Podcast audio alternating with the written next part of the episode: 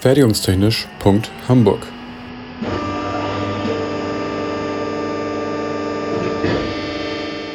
Ein Podcast rund um die Produktion.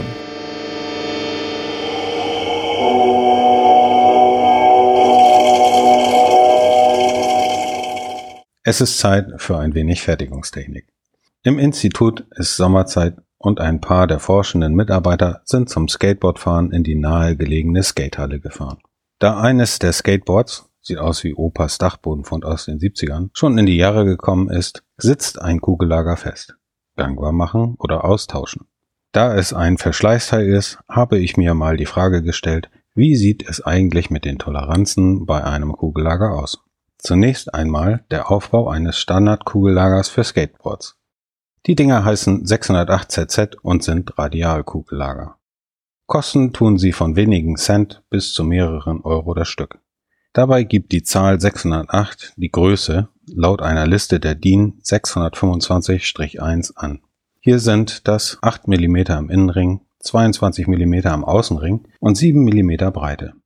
Wir haben einen Innenring, dann kommen die Kugeln fein sortiert in einem Käfig und dann den Außenring wo letzten Endes die Gummirolle drauf ist. Das ZZ steht für die beidseitigen Metallabdeckungen gegen Schmutz. Diese Kugellager gibt es in den verschiedensten Qualitätsstufen.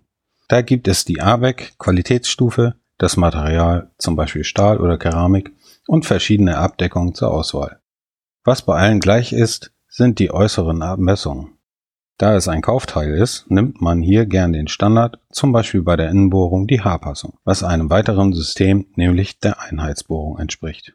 Klingt kompliziert. Wollen wir das Ganze mal aufdröseln. Gehen wir erstmal auf die Passung ein. Wir nehmen dafür als Beispiel den Innenring, der nachher auf die Welle der Achse des Skateboards gesteckt wird. Dieser hat im Nenndurchmesser 8 mm.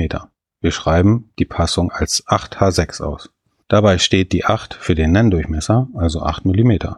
Der Buchstabe, er geht von A bis Z und hier ist es ein H, steht für die Lage des Toleranzfeldes und die letzte Zahl, die 6, steht für die Toleranzklasse, also die Genauigkeit. Sie geht von 1 bis 18, wobei 18 ungenauer ist. Demnach ist 1 sehr genau.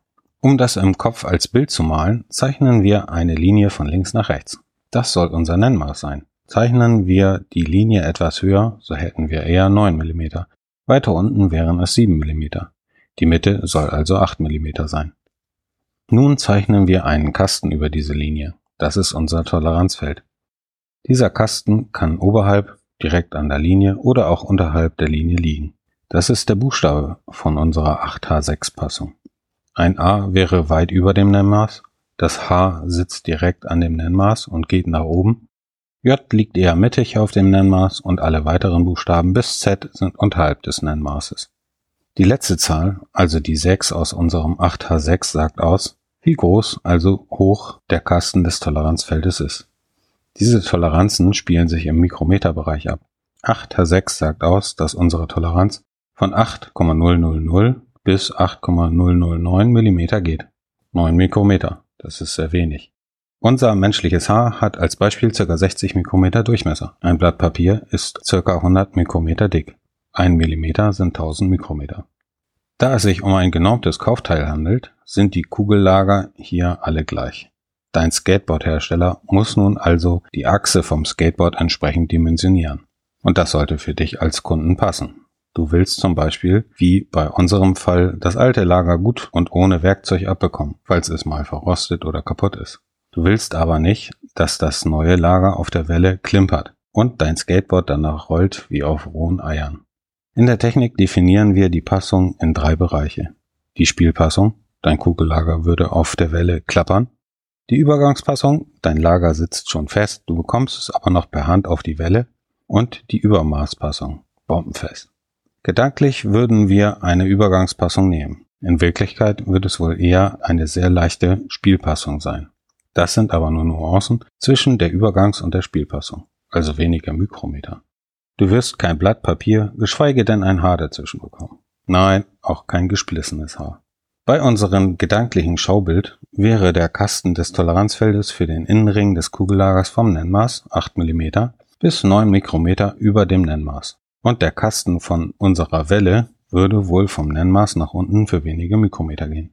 Das Herstellen einer solchen Welle geht übrigens hervorragend mit einem Drehbearbeitungszentrum, wie dem des IPT. Denn hier kann man das Werkzeug fast mikrometergenau an die Welle führen und auf das gewünschte Maß bringen. Falls du dich noch fragst, was die ABEC-Einteilung eines Kugellagers ist, das ist die Toleranz der Teile des Kugellagers zueinander. Zum Beispiel der Halbschale, in der die Kugeln des Lagers laufen. ABEC 7 oder 9 ist also besonders genau. Deine Muskelkraft wird daher effizienter in eine Drehbewegung umgewandelt. Du spürst das in einer geschmeidigeren Bewegung nach vorn. Fun Fact. Die Kollegen des IPT haben ihre Skateboard-Tour überlebt. Bis auf ein paar blaue Knie scheint alles dran geblieben zu sein. Fertigungstechnisch.hamburg ist eine Produktion des IPT an der HAW Hamburg. Die Inhalte stehen unter der Lizenz Creative Commons Attribution Non-Commercial 4.0 International. Infos zur Lizenz unter creativecommons.org. Verantwortlich für die Inhalte des Podcasts ist Benjamin Remmers. Meinungen gehören den jeweiligen AutorInnen und nicht der HW Hamburg. Weiterführende Links und falls vorhanden Formelzettel finden sich in den Shownotes bzw. auf der Homepage. Für Fragen, Wünsche und Anregungen erreicht man uns unter info@fertigungstechnisch.hamburg oder bei Twitter unter @fertigunghh. Es gelten die Datenschutzbestimmungen der HW Hamburg.